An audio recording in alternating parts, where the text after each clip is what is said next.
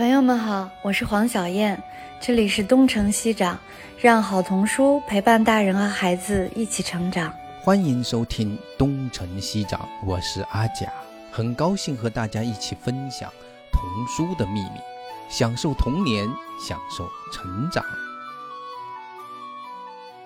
欢迎大家来到东城西长。今天我们请的嘉宾其实是一位老朋友了，皓月上一次跟我们来一起分享过《我的中国童年》，因为他是这本书的译者。皓月是电影学的博士，他的主攻方向是儿童电影，所以阿佳老师和我就想请他来聊聊儿童电影。皓月跟大家打个招呼。大家好，我是原来学儿童文学，后来又一直做电影的发行和引进，然后后来就自然而然的变成好像儿童电影就成了一个两个领域的结合。后来等到深入这个领域，才发现其实是还比较方兴未艾的一片土壤，所以就一直这么着做下来了。很高兴在这里面能跟那个阿贾老师还有那个小燕儿主编来聊一聊电影和文学的关系。我也特别想听听你们俩其实对这个话。话题的一些看法。是的，我也就是上次聊起来的时候，正好皓月聊到电影这个，其实我也是一个电影的发烧友啊，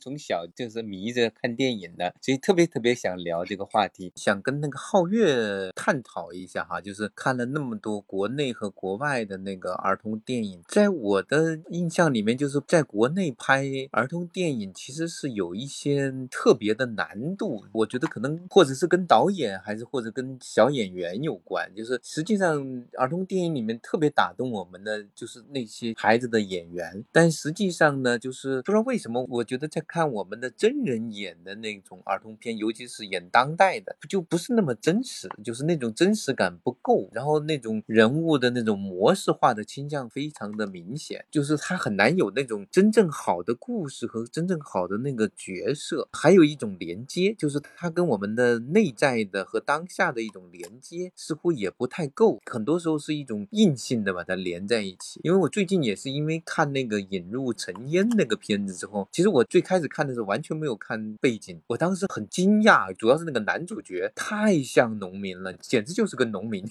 然后这个很难找到这样的演员。后来我看了背景介绍，哦，原来他真的就是一个农民，就是那种感觉，就是在干农活那种脾气、那种样子、那种蛮真实。但是你看我们在看很多，就是如果是科幻的儿童片，他可能更。多的是情节，但是在看那些普通的生活类的儿童电影的时候，其实更重要的还是看这个演员还原的那种生活，或者是在我们的想象世界的那种真实。好像在我的印象里面很难，就包括那个小燕老师刚才提到那个有鸽子的夏天，它的背景实际上是在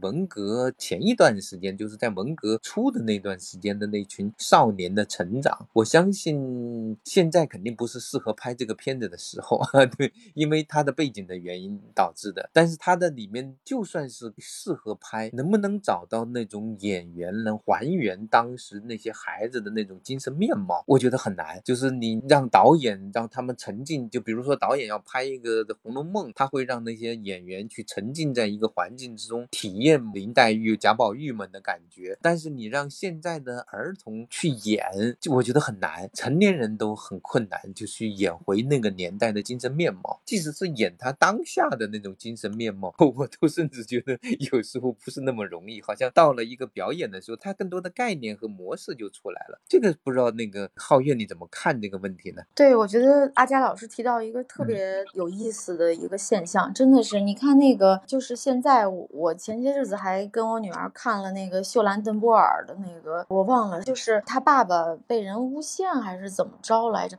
我不太。记得清剧情了，反正是最后是他爸爸好像是反正遇难了还是什么，就是南北战争期间，然后他最后让另外的一个士兵帮助他爸爸，然后才脱离了危险。然后他拿那个特会说话的眼睛来恳求那个对方，那个是其实是北方那个将领，好像是小 little rebel，我 little little reb rebel 就是小叛逆，他是叫小叛逆吗？翻译成我忘了叫什么。rebel 对，好像是叫小叛逆还是什么。然后全是他这个表演给。演出来的。你想，他演的是休兰登布尔一九三几年吧，他演的是南北战争时候的那个一九五几年、六几年的时候的那个情境，你也觉得挺好的。所以我觉得，其实让孩子去沉浸在某一个特定的历史背景下面，然后来呈现当时那个样貌，我觉得不是不可能的。虽然是肯定有难度的，就是需要导演特别能营造那个气氛，然后和孩子生活在当中，我觉得是可以还原的。包括咱们那个就是姜文那个电影《阳光灿烂的日子》，你想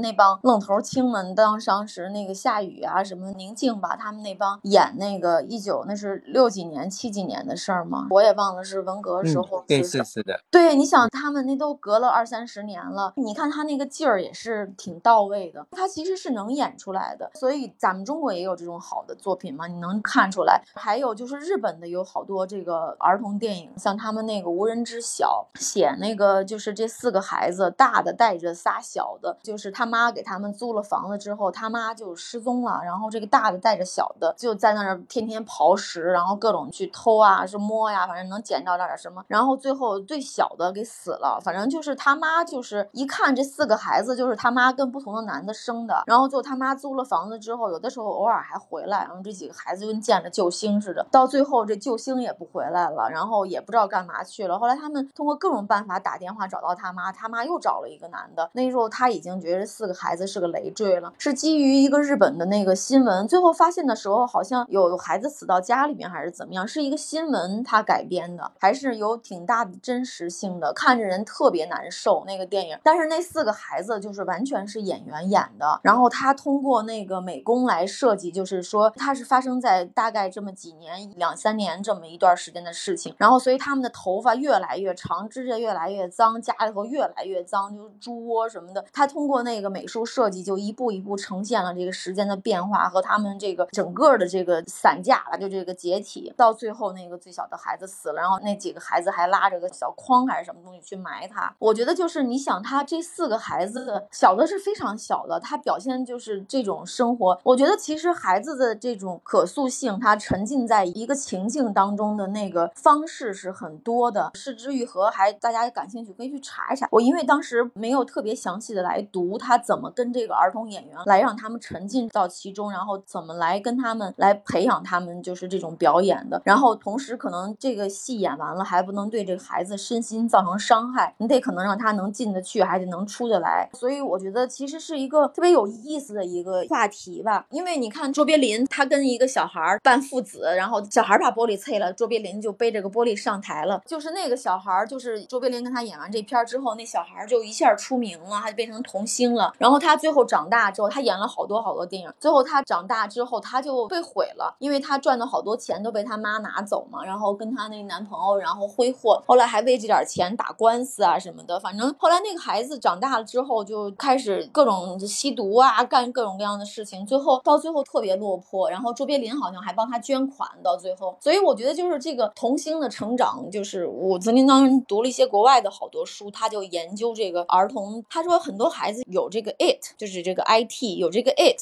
所以有些孩子有这个 it，相信他就有那东西，他就能演；有些孩子就没有。但是到底这个神秘的这个 it 到底是什么东西，没有人能说出来。比如像秀兰登波尔，他就有那个东西，他有他就演了。有些孩子你可能没办法教，不是像我们一些知识你背背会了，你知道了理性了，你就知道了。他没有，你就再怎么调教，你也没办法生教他，所以他就没有。那么有的那些孩子，可能往往他最后可能最后又挺不幸的。回到刚才这个表演的这个上面来说，那你怎么能让他进到这个情境里？其实是有很多办法可以操作的，而且孩子的可塑性很强，他也是能进去的。但是你让他进去之后怎么能出来，可能又是另外的一个话题了。就是不是说演完了像一个道具，你就可以把他抛弃了，他是一个人，所以你怎么样再让他出来？所以我觉得这个真的是一个可能挺复杂的一个话题吧。当这个孩子就是他能表现这个，他有了那个 it，然后你也把他给捕捉住了，让他展现出来了，他真的是在那个大屏幕上放出来的时候就特别有魅力。我觉得就是说那个人生大事，前些日子上那个人生大事那个成功，就跟里面那个小哪吒那个女孩是有很大的关系的。那个小哪吒的那种混不吝的那种，动不动老子要这个，老子要那个泼辣劲儿，也是特别抓人的哈。所以他就可能挺大程度上就是借鉴了这个。然后我对这个话题其实挺感兴趣，但是研究不够，所以可能也没有特别资深的发言权。但是前些日子就是帮助有一个那个片子推荐导演的时候，后来我跟那个导演聊起来，我说呢，这个片子是一个儿童电影，那你怎么跟儿童工作？后来他就说他们的办法是跟孩子一块儿先做游戏，可能他们要先要看一下孩子的这个整个有没有这个 it，他就用的不是这个词儿，但是就是那意思，感觉一下，先挑一些，挑出来之后分为几个组，然后让他们来比赛，看哪个组的这个表现最好，谁就可以留下来。然后首先激发他的这样一个竞争的心理，同时呢，然后可能要跟他们做很多游戏，然后来设定很多的假想的情境，主要大量的是通过有目的的游戏，然后来寻找更适合的孩子，然后同时让孩子们进到这个故事里边来。然后呢，经过那么大概一个月的磨合，我觉得时间好像还是蛮快的，比我想的要短。他们的工作方式，反正就是一个月之后就跟这个孩子慢慢的就很熟了，包括导演、导演的助手，就是那个孩子的导演、孩子演员的这个助理，大家都比较熟了。然后之后再开始往后推进。你刚才说了一个特别有意思的事情，就是孩子能进去还得能出来，这点确实是因为很多童星后面就毁了嘛，像那个小鬼当家呀那些，小时候都是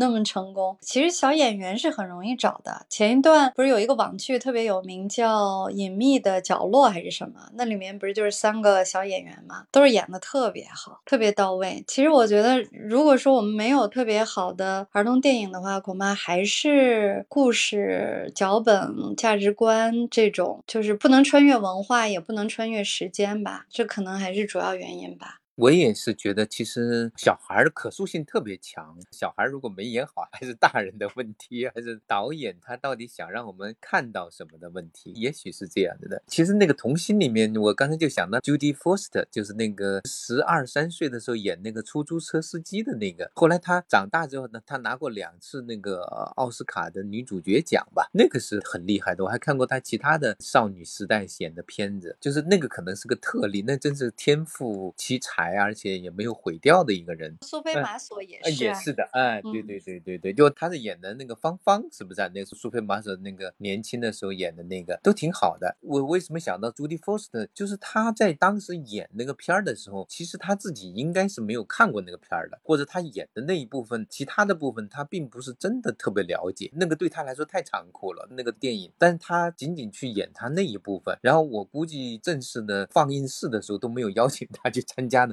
因为不可能让他去看那个片子，那种片子对他来说是儿童不宜的。但是他也可以去演出其中那一部分，演得特别出彩。我觉得这个完全是由导演来做的，这是一件很专业的事情。所以还是故事，还是我们大人能不能够去带着他们去表演吧。我大概是这个意思。其实童星里面应该是娜塔莉波特曼，应该是后期的发展最好吧？就也不能说最吧，反正她还是很出色的。这位朋友想说什么呀？想要说的就是儿童电影和那个动画电影。想说的是动画的话，好的动画都是少儿不宜，哪怕是现在的国漫哪吒对敖丙，然后再到这个沉香对二郎神对杨戬，再到小黄人，再往前，真正到动画时代，如果真的要说睡美人，如果真的要说这个七个小矮人的话，那些最好的童话应该是成人童话，然后再到绘本，然后再到这个动画，再到儿童电影，它肯定是先取决于成人世界，因为最大的这个消费者他从来都不是。小孩都不是宝宝，而宝宝能不能接受的话，那你得看是谁给他买这本东西。那会儿是买一个铜版画的画本，再往后的话是那个套版印刷的那种绘本，然后再往下的话，动画电影时代，再到现在的时代，好像我们给宝宝的这个提供的这个输出物其实并没那么友好。其实都是说，作为家长，他们觉得哎，能够给宝宝能体现一些什么东西。但以前这些可能混在一块儿，或者说那些中世纪，或者说一直到后面的这些可能叠加叠到在一块儿，我们并没把。他拿时间轴来拆开。现在如果把这些素材重新应用一遍的话，那现在我我们又面临一个问题，就怎么帮我们宝宝去选择他们能看的这些素材。至于是电影还是动画，这事儿其实并没那么重要。可能我这儿比较容易的，先从绘本开始吧。可能我们以为的是给宝宝看，其实大多数历史题材的还是成人绘本。然后现在动画的迪士尼的大票房，他们掏钱的那不是宝宝掏的钱啊，宝宝没有那个 paper，那是家长掏的钱。其实打动的还是家长呀。阿佳老师，您对他。说的这个大部分好的绘本还是成人看的，成人喜欢的，您同意吗？它其实说明了一个问题，这个在那个儿童文学的乐趣，就是那个描述的是所有的童书其实基本上是成年人买单，这件是肯定的，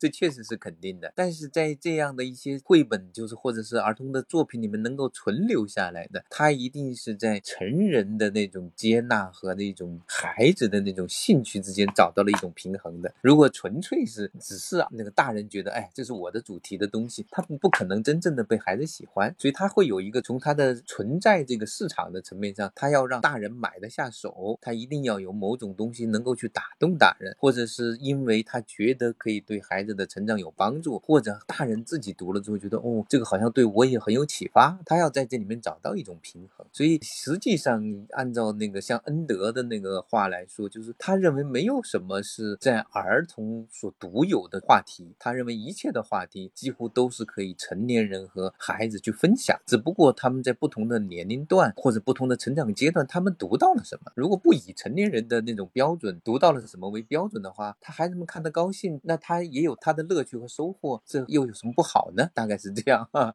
所以其实有可能我们成年人是读到了一些很特别的东西，觉得这就是成年人的东西，但是也不排除孩子仍然可以在他小时候去读到一些纯粹属于他们的那种乐趣的东西。就是最好的这种儿童产品，往往有这样的一种特质吧。那阿乔老师，嗯我就哎补一句，如果说，比方说这个爸妈或者成年人嗯，他们觉嗯得这个宝宝能够接受的话，那嗯不妨就给他们两三个片段来作为 demo，然后看看嗯宝宝的反应。如果说可以的话，那成，那咱就往下尝试。但是记住啊，每一嗯个章节都让宝宝尝试一下，可能 phase one 能接受得了，phase two 可能扛不住，phase three 那宝宝可能会吓着。哎，是的，这个是有可能，所以大部分的那个它是是以一种亲子分享，就好像我以前我自己刚刚出来有个片儿叫《功夫》嘛，我就特别想看，我当时就带着我女儿进去，她已经上小学了，我觉得上嗯。小学的孩子，我小学的时候那看少林寺迷得不得了，结果我在带着我们女儿看了一个片头，我的天呐，她就那里闹得不行，不行，我不能再看了，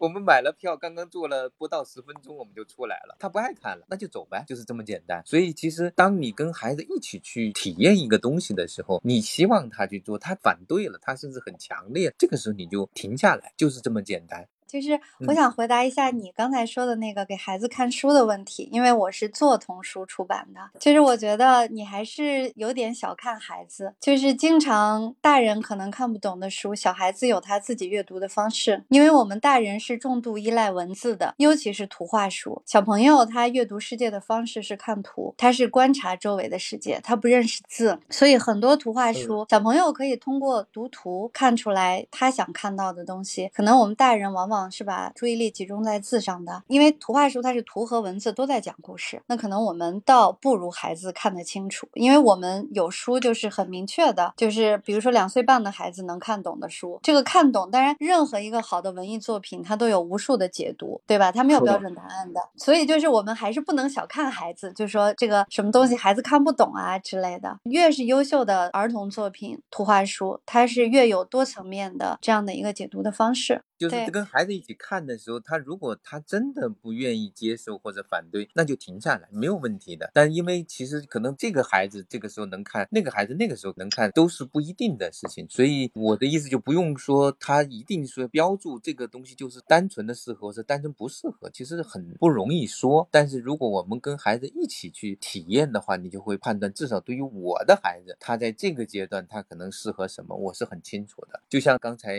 皓月说，他可能跟女儿一起看到了，可能被我们觉得电影里面突然出现儿童不宜的镜头，这孩子他也自己也知道他不愿意看或者不想看，他就停下来了。那这个时候我们，我觉得这个片子其他的部分大家看下来也可能蛮有收获的，包括我前面提到那几部希腊片子，几乎每一个片子里面都有这种镜头。我不知道他们怎么希腊人拍这种儿童片儿怎么都这么那个开放，但是小孩看下来他会自动过滤的，所以我觉得哎没有什么不好。哎哎，阿乔老师，我这还真有一个例子，我给您印证一下。这本书叫《野生动物在长春》，那个原创的吗？啊，是的，是。哦，是叫做史航著的是吗？这个是儿童作品吗？是漫画，史航写的，吕新画的。没错，他这是这样，就是说先有的故事，然后故事的话就是说是史航老师以他为这个第一人称，然后他各位同学、各位同事，然后是各种动物，然后就有一位插画师就帮他。那我就说结果吧。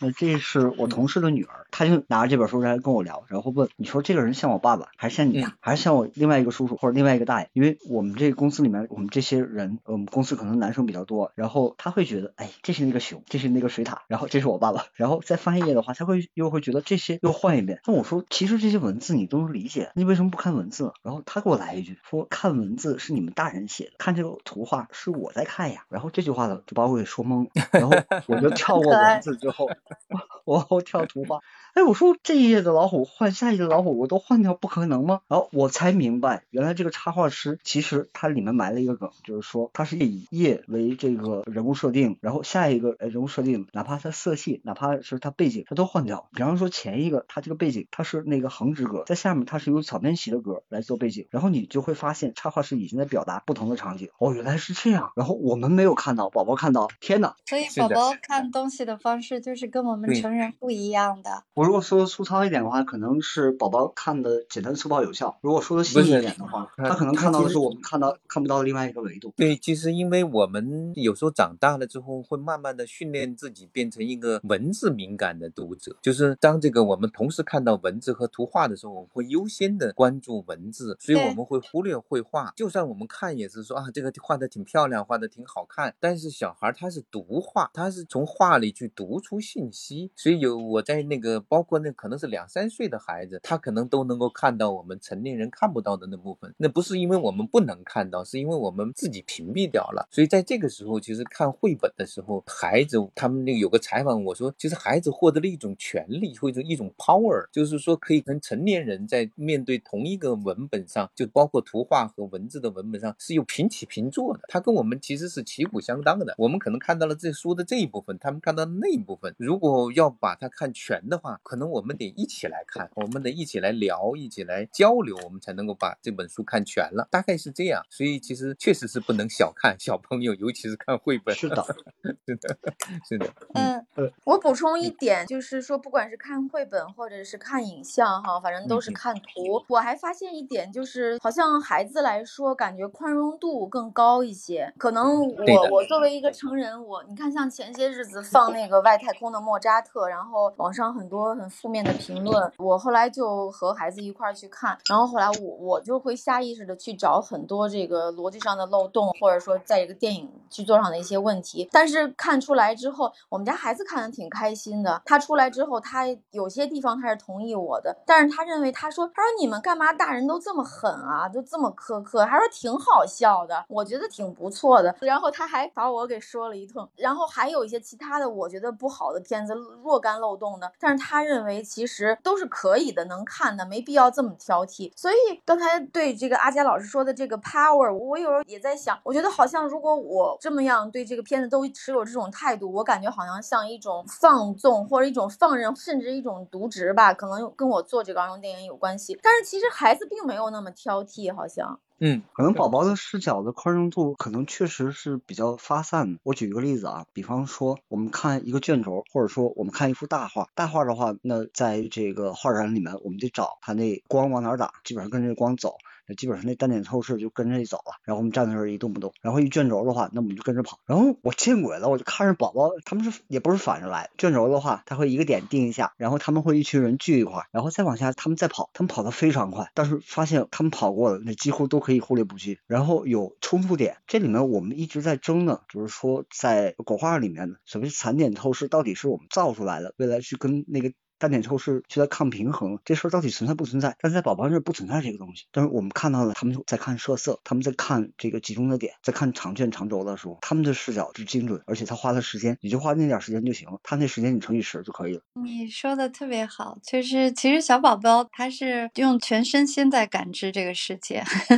就是我们其实人在成长的过程中是不断的在约束自己，在束缚自己，在聚焦自己。在一幅画的时候，他跟着你一起在那个单点聚焦的那个点看了两眼之后，他就马上就扑到前面，然后他会喊你爸爸抱抱，然后他让你举高高，让你看那个点，然后看两三个点，然后我不知道他在看什么，然后我把它放下来，我自个儿再去看，我也不知道他在看什么点。过了两三年，我还不知道他在看什么点。因为我们成人是越活越无聊了。对啊，他就那么果断，就那两三个点，天呐，然后他又退到我这儿来，然后他又跑到另外一幅画去了，我就跟着他跑，只能跟着跑。但是我觉得跟他看展，因为那个展其实是一个固定展，它不是个特展。其实我跟我老婆就多少年之前都已经看过，但是跟着他看的，我觉得是他带我重新再看了一遍展。嗯，很美好，谢谢你这个分享，谢谢你。然后我们看一下这个朋友，这个大卫不可以，你想说什么？哎，主持人你好，我就分享一个观点哈，就是我觉得这个与儿童的这个视角，或者说成人去制作一些在我们看来适合儿童观看的，或者说去了解的一些内容的时候，它可能涉及到这么一个问题，是不是跟我们包括之前可能有一个阶段会去讲这个所谓前浪和后浪之间的一个，应该叫从人格的角度，或者说从看待问题的角度，它是一个有高低之分的，就是人格上是不平等的，一定是前浪，也就是说长者或者说成年人更有发言权，还是说他是从人格上是一个平等的，也就是说成年人实际上也没有停止成长，就是成年人实际上在跟即使是年龄上是儿童的人群在沟通，或者说在为他制作内容的时候，他也是在成长的，就是在人格上是平等的情况下，它是一种平等的沟通。那么这种平等的沟通可能就会观察到这么一个特点：成年人在解决问题或者是发现问题、分析问题、解决问题的时候，更习惯于用这个社会规训，或者说用我们比较擅长或者是已经掌握的比较好的理性的逻辑的分析的方法，去把问题好像看得更全面，好像看得更理性。可事实上，就像刚才也提到一个点，可能成人的世界对于很多问题的看法，这种分析问题的方式，已经带有了成人的特点。如果我们一定认为成人的特点它就是更好的，或者说我们就有一个所谓的职责，一定要让儿童看到我们想让他看到的东西，这个时候我觉得从人格上就是不平等了。如果从那个前前浪和后浪的这个角度来看，就好像是前浪在审视，嗯，你后浪不错，嗯，你看得懂。这本身这种想法或者说这种做法，就有一点像是停止了自己的成长，仅是以一个比较高姿态去看儿童对于一些成人制作的东西的一些呃是好还是坏，是对还是错，是应该还是不应该。我个人觉得这种视角或者是这种惯性吧，实际上可能是束缚了成人自己应该有的成长。这成人的成长本身也是可以跟儿童的视角和儿童的成长同步的。所以我个人的一个分享就是说，我个人选择或者是建议成年人的成长是不要停止，甚至也要平等的去对待和尊重儿童，包含尽力的去从他的视角看问题，而不是以一个高姿态来看问题。这样的话，实际上我们的担忧就会少很多。因为我自己因为也有做一些与这个应该叫儿童的亲子活动吧，或者说儿童解决问题的一些特点的实践有关，就发现儿童在看待问题的时候，他没有那么多理性的逻辑的分析，他往往是更注重直接的实践和感受型的东西。他发现问题的时候，他可能没有做那么多的利益的衡量，也没有做说我是否能解决这个问题，很功利的思考，呃，完全没有。他往往是会更高效的切入到去，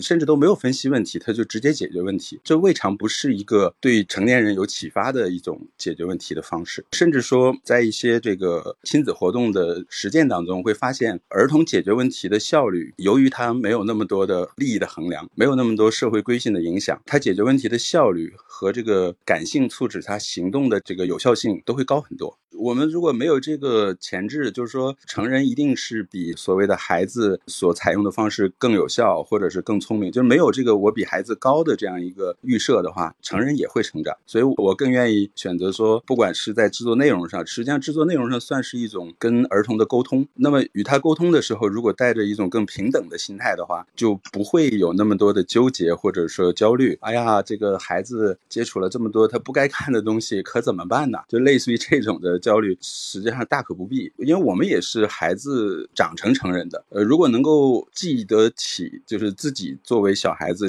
的这个阶段去看待不是儿童电影，我不知道在座的各位有没有说小的时候看这个所谓的成年人才看的电影的时候是有什么感受？至少我会感觉说，我的一些感受和一些理解，可能远比成年人以为我能感受和理解的东西要丰富和我不用说用深或者是浅来说，总之它是一个不同的视角。所以在这种一个心态的，就是成长的心态或平等的心态的基础上来做内容和建立沟通的话，我觉得是更积极的，包含就是成人自己也会受到很多的启发，也许会把之前有的一些感性的灵性的东西，在这个过程当中也会唤醒。所以我觉得看这个问题，包括这个题目说儿童电影是不是等于动画电影啊什么的，我觉得去给它进行分类和下定义的时候，可能只是为了成年人操作方便吧。可事实上，就是儿童他所能接触的东西是无法被成年人限制的。你说我只给他看儿童电影，不让他看成人的素材，能实现吗？我我觉得是实现不了。他肯定会有机会接触各种这个成人世界的东西的。我同意这个朋友说的话，就是是这样的，就是说没有必要特别清晰的来划分这个。但是作为一个家长，因为我不知道哈，就是这位朋友有没有孩子或者怎么样。然后当你有孩子的时候，你会意识到他的目光会更多的聚焦于同龄人。你看，就几年前有个片子叫《何以为家》，写这个就是这个移民的那个难民的生活的。按说其实离我们的生活很遥远。我带我女儿去看的时候，她当时是九岁，她也不太能明白他们那种政治的背景的动荡啊什么的。但是当里面那个小男生照顾他那个有个小黑孩是另外一个朋友的那个孩子，就留在那儿，因为那个女的有意外的问题回不来，所以一个小孩子就得照顾一个更小的孩子的时候，我女儿是完全看进去了，而且特别认同，就是他们所有的苦难啊这些欢乐什么。所以我觉得只要里面有儿童的形象的时候，那个孩子他会下意识的，他就会目光注意到那儿，而且走到大街上，我也发现我们俩回来看到的东西就是不一样的。他会说他还看到的什么，我才意识到原来当时是有一个很矮的小人儿或者什么小动物在那儿。我因为这个视线是平的，我就确实没有看到很多东西，所以他的那个视平线看到的东西是不一样的。所以我就说是儿童电影，那你但凡关心孩子，你就会下意识想给找一些他能认同、他视线所及的东西。那么这个东西就是很多时候，所以我们要谈到合家欢，或者谈到这个，不管是给孩子电影还是关于孩子电影，有孩子的时候他是容易认同，他是容易睁大眼睛看看其他的孩子怎么生活的。反正你感兴趣的这这个，你你你比如说 IT 的，那你可能也会哎，那个他想的是 IT，他怎么生活的，你可能也会睁大眼睛看看。所以我觉得这个本身这个题材本身就是说，你下意识的，我们是因为关心孩子，我们也知道他会感兴趣这个题材才找给他看，不是刻意的要给他来灌输，就是你必须要看儿童电影。而且儿童电影其实是内容很庞杂的，就是各种各样的东东西。所以就是其实但凡你播下一个好的种子，然后孩子怎么去理解，怎么去生长，然后最后哪一天发了芽儿，发了什么样的芽儿，你是没有办法控制的。所以看好的东西，看更丰富、更多样的东西，我觉得这个可能好像刚刚大家都基本上是比较认同的。但是我觉得啊，刚刚阿佳老师说有一个地方有所启发给我，就是说可能不管怎么说，还是陪伴观影是一种更好的一种行为吧。就是说这个能促进就是家长和孩子，或者说学校，比如说组这一个观影，然后促进这个孩子和他周围的人的一个交流，不管是跟家长还是跟他的周围的同学、朋友和老师，能促进这个交流，借由这个电影来生发出一些话题来，可能这样就会比单独的一个孤独的观影，当然学习为目的是另外一回事儿，但是纯粹是为了消磨时间的那个观影，可能是一种更积极的一种行为吧。如果基于这个出发点，那其实那个电影本身有一些挑战性，在艺术上或者不管在视觉呈现上，在故事上都有一些挑战性，有一些模糊性，有一些甚至让大家觉得似是而非，甚至不知道该怎么理解的。所以那样呢，可能会反而比单向度的，就是说这个意义特别明确、价值观特别明确的，反而会更好。就是说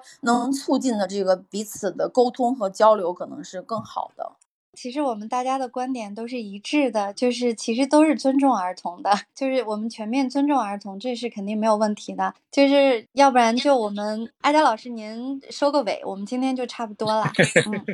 对，聊得挺好的，尤其是我刚才听那个大卫不可以，我还想再呼应几句呢，就是实际上就是一个儿童观的问题。小燕老师还记得那个《亲爱的天才》里面，像那个天才的童书编辑啊输了，他说好像超过三十五岁的那那个成年人都基本上没救啊。他的意思其实就是反过来，很多人觉得孩子是要不断的要被大人灌输的，而在呃苏了看来，好像长得太快，而且完全无视儿童的大人几乎是无救的，所以其实是蛮有趣的。它引起了我们去怎么去看待儿童、看待童年的这样的一个话题。我觉得那个今天我们谈这个话题最重要还有一点就是说，我们既尊重了儿童，同时也需要去关怀他，就是说还是需要为他这个成长阶段准备一些特殊的东西。比如我小时候是个影迷，我百分之九十五以上、九十八以上可能都是看的，就是大人看什么我就看什么的东西。但是仍然会有一些纯粹的儿童的片或者是电影里面的儿童的部分的东西，其实对我来说还是有非常深的那种印象和影响的。所以我觉得还是有必要为儿童准备一些儿童的东西，并且准备儿童的东西的时候，同时也去考虑到他在成长过程中可以不断去回顾的那些东西。就像我们提到的一些非常优秀的那些电影，小的时候看，年轻的时候看，老的时候看，都会感觉特别有这种回味的那种东西。大概这是期望吧。皓月可能一直想做的事情，大概也是想做这样的事情，对吧？是的，这样的东西就是说一辈子的骄傲，应该是。嗯嗯嗯，是的，